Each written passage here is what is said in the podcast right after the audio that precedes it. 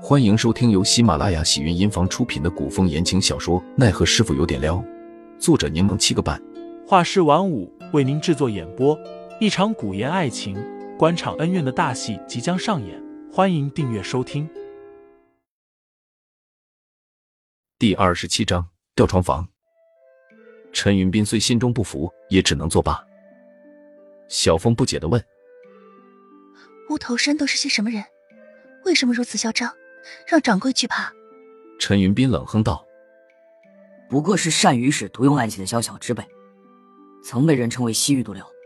只因当年举报万花谷尹天杰通敌叛国之事，便从之前的邪教跻身成了武林正派一流，如今备受朝廷看重。”林寒眸光流转，瞥了眼杜潇潇，岔开话题道：“赶了一天的路，大家都饿了，早些用饭吧。”晚间洗漱过后，杜潇潇让小峰先休息。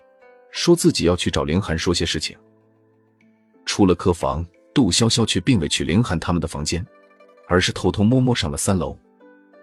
三楼一整层都是吊床房，杜潇潇循着房号走到原本他们预定的那一间，拔出腰间匕首，正准备挑门，却被人一把抓住了手。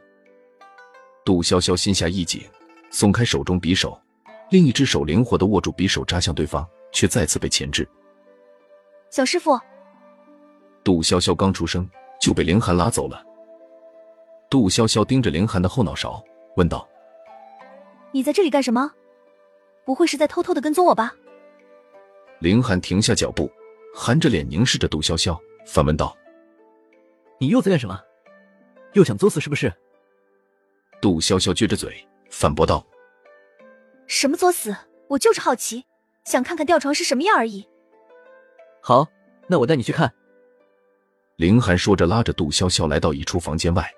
杜潇潇还未来及阻拦，便见他推开了门。喂喂喂，你！杜潇潇见屋内没人，这才松了口气。人刚刚出去，不要耽误太长时间，看完就走。杜潇潇听罢，只能在屋内打量一圈，顺便看了下那令他好奇的吊床。那吊床是藤条编织的，与某宝卖的吊椅差不多。只不过悬在房梁之上，也更为大些，但床底并不平整，即使垫了厚厚的床褥，也还是有弧度的，只怕睡觉并不舒服。店家只是卖个噱头而已。杜潇潇道：“看过了，有点失望。”那便走吧。林寒说着迈开脚，见杜潇潇没跟上来，一转头正看到对方张牙舞爪挥拳的模样。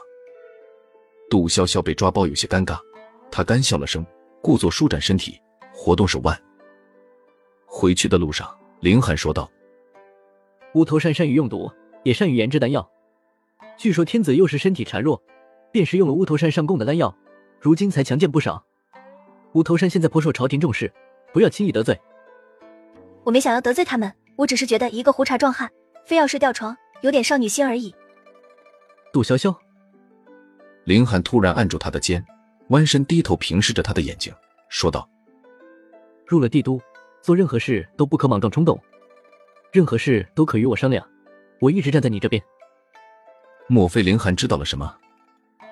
杜潇潇心中咯噔一下，憨憨的笑笑，流里流气的说道：“哟，小师傅，你说出这么一番话，让我有点受宠若惊啊！”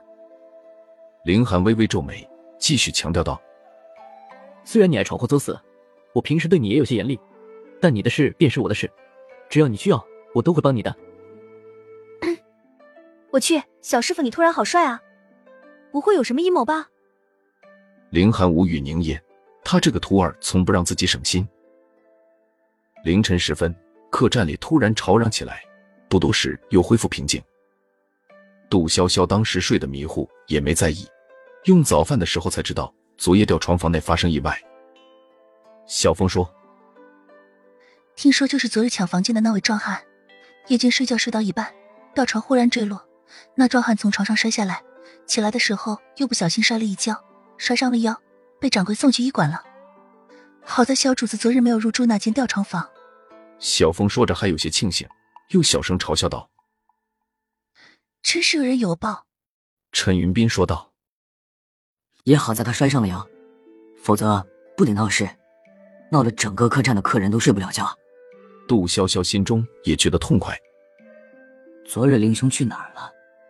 陈云斌忽然开口问林寒：“我被闹醒后，怎么没看到你在屋内？”林寒眉目不惊的放下筷子，答道：“起夜去了，听到动静就顺便在外面看了下情况。”